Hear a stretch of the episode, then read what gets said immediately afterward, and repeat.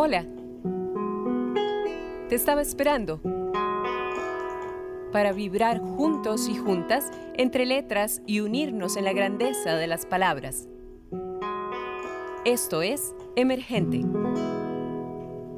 Hola amigos, amigas, soy Wendy Alvarado y esto es Emergente, el espacio que llega para compartir entre letras, música y mucho arte. En esta ocasión conversamos, compartimos con Vladimir Amaya y les cuento quién es Vladimir. Él nace en San Salvador en 1985. Es poeta, antólogo, editor y docente. Ha publicado más de nueve libros de poesía, entre ellos el entierro de las novias, El tufo y La calavera de la República. Dirige el proyecto Seuma Editores. Fue director de la revista Cultura del Ministerio de Cultura de El Salvador. Trabaja como docente para educación media en el área literaria en el Centro Cultural Salvadoreño Americano. Es un gran honor para mí, Vladimir, tenerte en este espacio de emergente. Muchísimas gracias por estar aquí y querer compartirnos de tus letras y parte de tus vivencias y experiencias alrededor de este bello arte de la poesía y sobre todo en el margen de este corredor cultural centroamericano en el que pedimos el abrazo, pedimos el abrazo solidario, fraterno, por medio de la palabra. Sí, pedimos el abrazo es un movimiento literario que reúne la poesía regional por medio de lecturas, conversatorios, foros y claro que sí, música, cada martes del mes de junio para que no se lo pierdan por la web. Muchísimas gracias Vladimir por estar acá, por ofrecernos tus letras, tu palabra, tu poesía, este gran talento que tenés y dominio de las letras. Gracias Vladimir, bienvenido. La masacre. Respiré los cristales oscuros de la hierba.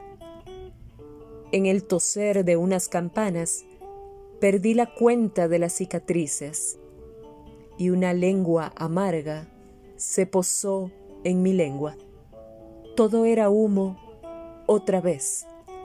Todo era agua a mi alrededor otra vez. Como en mis primeros días. ¿Tienes amigos? me dijeron. Amigos muertos que jamás terminaron de morir. Así es la vida. Esto es la vida, me dijo alguien cuando ya las voces habían terminado de decirse. Los cristales llegaron a mis pulmones lentos y feroces, como lobos hambrientos y con frío. Aullaron los fusiles veinte años de silencio. Ya no quiero, dije. Y mi madre guardó la leche para más tarde. Los cristales destrozaron los ojos, el aliento de mis hermanos. Yo no tengo hermanos, dije con esas lágrimas de nunca llorar, mismas con las que un pueblo pobre siempre llora. Vladimir Amaya. Fragmento la masacre. Y para empezar, Vladimir, yo quisiera preguntarte lo siguiente. ¿Qué significa para vos esta iniciativa de pedimos el abrazo? ¿Qué alcances o impacto crees que se pueda generar por medio de la poesía en esta sociedad nuestra? En este cordón centroamericano de sociedad que compartimos. Una sociedad un tanto, pues, violenta, conflictiva, corrupta, desigual, desvinculada. ¿Por qué apostar, Vladimir, a esta unión entre países centroamericanos que levantan una sola voz por medio de la palabra? Estoy muy agradecido por la oportunidad y el espacio. Bueno, es una estrategia muy bien ejecutada de los poetas centroamericanos, no una estrategia política ni económica que tan de moda están, ¿verdad? Es una estrategia del corazón, de la esperanza en estos tiempos amargos, de solidaridad también. Los poetas buscan recordarles a las demás personas que lo único que nos salva somos nosotros mismos al encontrarnos en el otro. Hay que apostarle a eso, a la palabra, la que nutre, la que nos muestra la verdad, la que nos hace sensibles y críticos.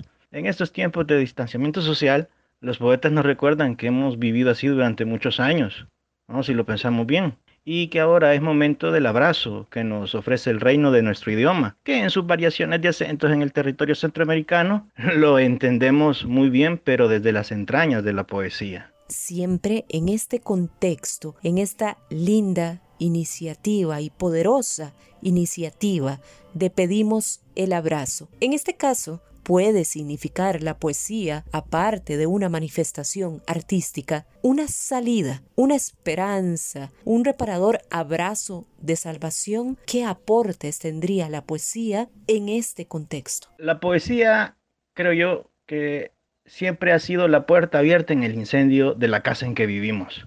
En estos momentos es cuando más debemos redoblar esfuerzos para que las personas busquen el reencuentro con los demás, ese abrazo espiritual, humano con el otro. Sus aportes son variados, y eso dependerá de las necesidades que los lectores encuentren en las palabras de sus poetas. Lo importante es un acercamiento honesto con la poesía, y por eso este tipo de eventos hacen más fácil ese contacto entre la gente y las palabras, y me refiero a las palabras libres de dogmas y discursos oscuros. Me encantaría nos pudieras compartir uno de tus poemas. Hambre. Ella me decía, primero es la salsa de tomate y luego la mayonesa, por último la mostaza y si el cliente lo pide, picante al gusto. A una velocidad prodigiosa envolvía el pan y lo daba aún caliente a las manos de los albañiles o a la de los niños que salían de la escuela. Ella empujaba su carrito destartalado hasta esas calles relegadas al olvido, y ahí le hacía la guerra al hambre de quienes nunca conoció nombre ni domicilio pero despedía con una sonrisa de ajonjolí de 19 años. Una tarde no llegó usual a la esquina del suburbio y la vida perdió desde entonces su olor a hogaza, mortadela y esperanza. Su sangre debió aderezar las rocas de aquellas quebradas donde la encontraron desnuda y sin cabeza. Ahora el hambre sigue aferrada en los ojos de quienes la buscan a la salida de sus trabajos y no lo saben y ni se imaginan. Y para despedirnos, Vladimir, no sin antes agradecerte profundamente el haber querido compartir con nosotros en este espacio de emergente, quisiera que nos contaras por qué razones consideras importante, vital o de gran trascendencia que la literatura forme parte de la malla curricular de nuestros estudiantes de secundaria. Además que te despidas diciéndonos por qué pedimos el abrazo. Nuestros estudiantes deben entender que la poesía y la literatura en general es el contacto con la humanidad a la que ellos mismos pertenecen, una humanidad de errores, vicios, pero al mismo tiempo llena de pasión, imaginación y ternura. Y la literatura es el gran legado para que se conozcan y se reconozcan, para que sean libres del miedo de ser ellos mismos. Creo que es de necesidad básica que los estudiantes tengan un aliado en los libros, que entiendan que el arte en épocas de crisis siempre ha sido como ese ingenio que mueve la maquinaria estropeada del mundo, ¿no? Los estudiantes deben de entender eso y las instituciones encargadas, desde los ministros hasta los profesores, deben de preocuparse para que eso sea así siempre. De nuevo, muchas gracias por el espacio. Un saludo cálido, sincero y hondo a los hermanos centroamericanos y del mundo. Nada más queda pedir el abrazo desde mi violenta San Salvador, ¿verdad? Así que un abrazo, ¿no? Nos vemos. Y dentro de este mismo margen, de este corredor cultural centroamericano en el que pedimos el abrazo solidario, fraterno, por medio de la palabra, es que contamos también con la presencia de esta gran artista, Mar Alzamora. Ella es música, artista sonora, escritora, educadora y gestora cultural, cofundadora y contrabajista del grupo de cámara Paisaxe. Su investigación se basa en la relación del entorno sonoro con la memoria y el medio ambiente a través de deep listening y meditaciones sónicas. En el 2019 estrenó su primer álbum acusmático de poesía sonora y además es parte de los colaboradores de la plataforma de música experimental latinoamericana, en la cual escribe sobre las nuevas producciones musicales innovadoras en Latinoamérica. Mar, es un gran gusto, un gran honor, un placer tenerte en este espacio de emergente. Bienvenida. Eterno retorno. El tiempo solo regresa en la casa del ferrocarril. en los días con sudor de aguardiente, bajo el móvil que colgaba del cuello de la estufa. Todos se mudaron lejos y yo volví a casa. Allí las horas se pudren y rompen en las manos de otro hombre. A veces las voces del desierto crecen como espuma, se convierten en historias de fantasmas, como los huesos de Atacama. Esta ciudad nos persigue, nos paraliza. Somos, sin saberlo, gajos de otros cuerpos, apenas escombros. Debemos volver. Me niego a convertirme en el eco de estos días, escupitajos de vacíos y murallas. En estos tiempos, quedarnos sería la muerte. Mar Alzamora. Contanos acerca de tu álbum acusmático que salió el año pasado. ¿Qué significa esta palabra acusmático en el idioma musical? ¿Qué es lo que vamos a encontrar allí? Y además explícanos con un ejemplo, en el mejor de los casos, que se entiende como poesía sonora. Hola, muchísimas gracias por esta invitación. Les quiero mandar un saludo antes de empezar a todas esas personas que están escuchando espacio emergente de Radio U de la Universidad de Costa Rica. Yo soy Mara Zamora y soy escritora y músico aquí de la ciudad de Panamá. Y bueno, estoy muy contenta de poder hablar con ustedes de algo que me apasiona mucho, que es la poesía sonora y la música. Como me preguntabas, la música acusmática, bueno, esto podría ser como un lecture grandísimo sobre música cosmática, que hay personas que son especialistas en esto. Pero la música cosmática, y así leído directamente del libro de Tratado de los Objetos Musicales de Pierre Schaeffer, él menciona que esta experiencia acusmática, el diccionario Larousse la define como acusmático, es un adjetivo que se dice de un ruido que se oye sin ver las causas de dónde proviene. Entonces, Chafea continúa y menciona, hace tiempo ese dispositivo fue una cortina, en el tiempo de Pitágoras, durante muchos años sus lecciones, sus estudiantes la escuchaban escondidos tras una cortina, sin verle sin observarle. Entonces viene un poquito de esa parte. Pero en el momento que Jaffe escribió este libro, menciona que sí, es como una cortina, esa cortina ahora la, funge de repente la radio o una reproducción, pero bueno, es básicamente una voz invisible en las condiciones de una experiencia similar. ¿Qué significa esto? Que, bueno, en, resumen, así como muy súper simplificado, la música cosmática es aquella música que se crea con el fin de reproducirla a través de parlantes, no a través de un performance per se, sino a través de parlantes, que la persona la escucha plena sea como el objetivo final de esa mm, composición. Y bueno, yo soy amante a Pierre Schaeffer y después hablaré de esto. De hecho, este EP realmente es una aproximación a la música cosmática. Luego de esto comencé a estudiar más, ahora mismo estoy tomando clases. Y en cuanto a poesía sonora, poesía sonora tiene una definición un poco más abierta, pero poesía sonora es como una aproximación a la poesía visual. En este caso, en mi EP, es una poesía que está acompañada de sonidos, de soundscapes, de improvisación, de ruidos, etc. Pero la poesía sonora se nutre de diferentes ramas y aparte de eso puede tomar muchas, muchísimas formas, desde la poesía como esta, como la de, la de mi EP, que es una poesía mm, un poco más tradicional con acompañamiento sonoro, pero hay otra poesía sonora que es completamente abstracta, donde se juegan con las sílabas, se juegan con los sonidos per se, con los objetos sonoros, eso ya es otra cosa que ahora mismo realmente estoy experimentando con eso y, y que estoy muy emocionada en medio de este proceso creativo. Así que estoy en esas. Para ejemplificarles un poco de lo que fue mi EP, aquí les dejo entonces un ejemplo de uno de los tracks de mi EP.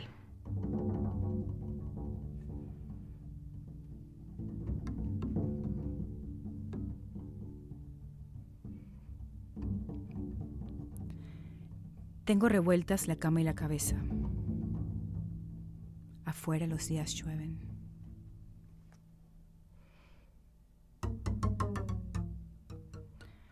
Hoy se finiese el ruido de todos los carros. es la teoría de la relatividad. Los acordeones y las aceras que se trituran.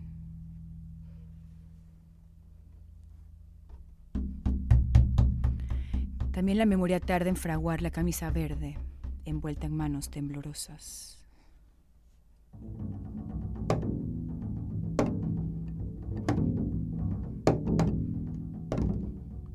Intento limpiarme las tristezas con un trapo. El peso lo voy dejando como canicas en el vagón de alguna palabra. En el espanto. Regalo mis días. La nostalgia me rebasa y gana. Creo que sería mejor salvar mi alma en otro paralelo amigarme con el olvido, despertarme a las 5 de la mañana con la voz de Felipe desde un libro.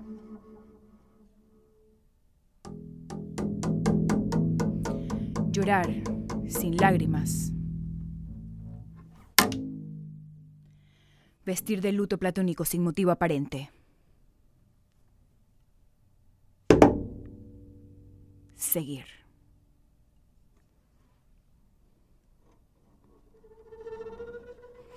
No fue culpa de nadie. Hay oscuridades que nos superan.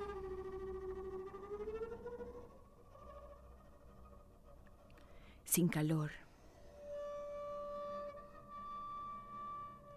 El zigzag jamás será línea recta. Y para continuar, Mar, vos como música y poeta, ¿crees que además de la experimentación en producciones musicales, sería bueno ampliar esos experimentos desde la poesía o con la poesía, más bien, hacia otras ramas artísticas, como por ejemplo la danza y las artes visuales? Bueno, me encanta esta pregunta porque mm, realmente creo fielmente que mm, el trabajo transdisciplinar es lo que nos nutre y nos enriquece a la larga. De hecho, aparte de trabajar con la poesía y con otros escritores y poetas, he tenido la dicha de poder explorar otras disciplinas también de primera mano como también colaborando. Luego de mis estudios de música clásica, yo me puse la tarea de poder colaborar, experimentar, trabajar de manera interdisciplinaria y transdisciplinaria con otros artistas. Así que mm, he trabajado con performers, de hecho, he trabajado con una, tenemos un trabajo colaborativo, una amiga, mi amiga Ana Cristina Araujo, que ella es brasileña, que vive ahora mismo en Buenos Aires, y yo tenemos un proyecto que se llama Reencuentros. Es un proyecto a partir del performance utilizando como excusa las meditaciones sónicas y los soundscapes y la memoria. Es muy hermoso. También he trabajado con videoartistas, también he colaborado con bailarines en cuanto a improvisación de movimiento y sonido y yo misma he hecho cortometrajes. A mí personalmente me encanta poder explorar todo tipo de disciplinas porque al explorar esas disciplinas y al encontrar otro tipo de lenguaje, porque cada disciplina tiene su lenguaje, el lenguaje de la música es uno, el lenguaje del, cine es otro, pero esa traducción entre un lenguaje y otro hace que uno sea muy versátil, es como, como saber muchos idiomas. Uno puede buscar palabras, sonoridades, imágenes que no existen en otro idioma, pero que tú al tener esa, esa herramienta de tu lado, la puedes utilizar a tu favor en tu quehacer artístico o en tu exploración artística. Así que sí, la, la verdad es algo que recomiendo completamente porque nos hace artistas mucho más completos y con una visión mucho más amplia. Y para finalizar, Mar, no sin antes agradecer profundamente tu participación en este espacio de emergente. Muchísimas gracias por compartirnos tus letras, tu música y parte de tus vivencias y experiencias alrededor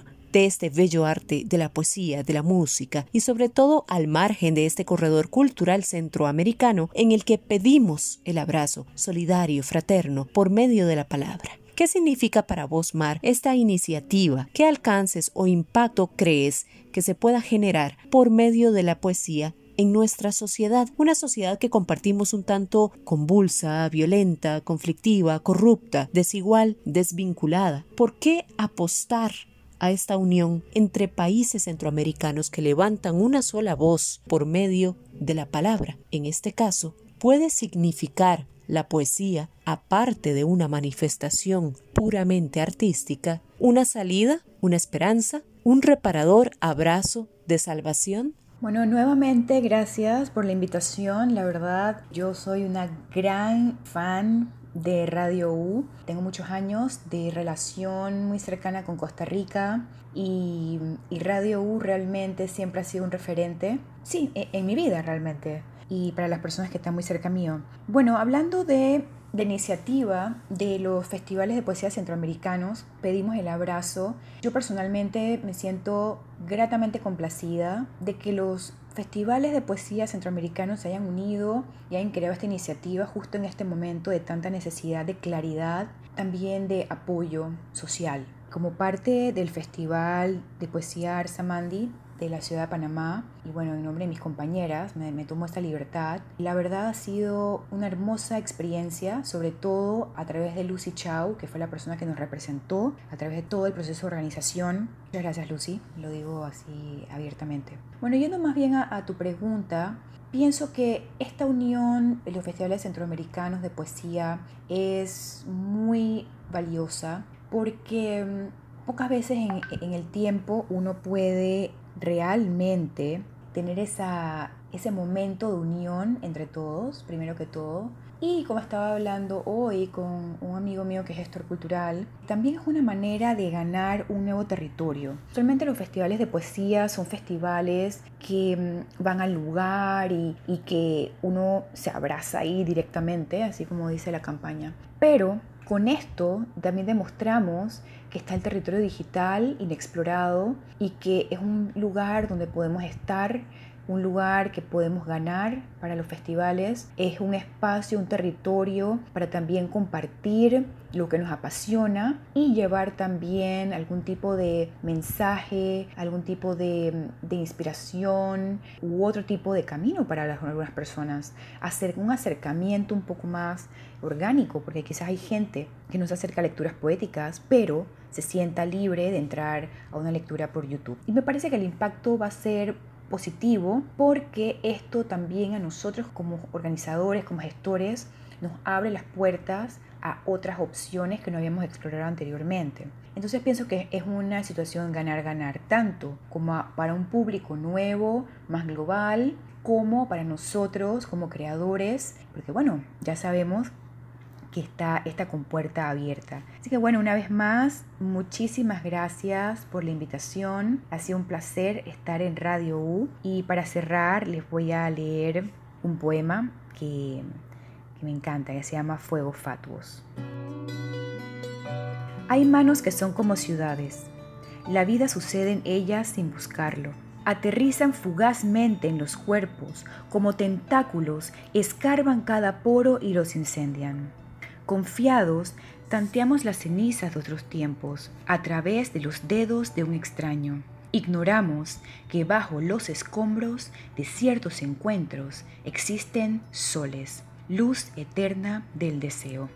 Hoy amanecí con ganas de quemarle los ojos a la gente gris de la calle, regalarles incendios forestales, porque ignoran nuestro secreto, el de cómo sabemos hacer fuegos. Y es que para eso basta solo con tocarnos las manos, desear el brillo de la lengua, surcir retazos de escarcha en una cantina, tirarnos en un césped a merced de una canción infantil e inmigrante, reconocer que nuestra risa llena todos los espacios con su lumbre. Es imposible ignorar el resplandor de la gente fuego, gente soles. Los fuegos fatuos se les escapan de los dedos, calcinan polillas y paren luciérnagas. Y eso es lo que realmente pienso de las personas que hicieron posible esta iniciativa de Pedimos el Abrazo. Son gente fuego, gente soles, gente que reparte luz y gente que reparte simplemente belleza por el mundo. Así que muchas gracias nuevamente y gracias a todos los que están escuchando Espacio Emergente en Radio U. Un abrazo. Por hoy nos despedimos. Les acompañó Wendy Alvarado y espero nos encontremos pronto en una nueva entrega de Emergente. Emergente, un programa en coproducción con Radio U, Universidad de Costa Rica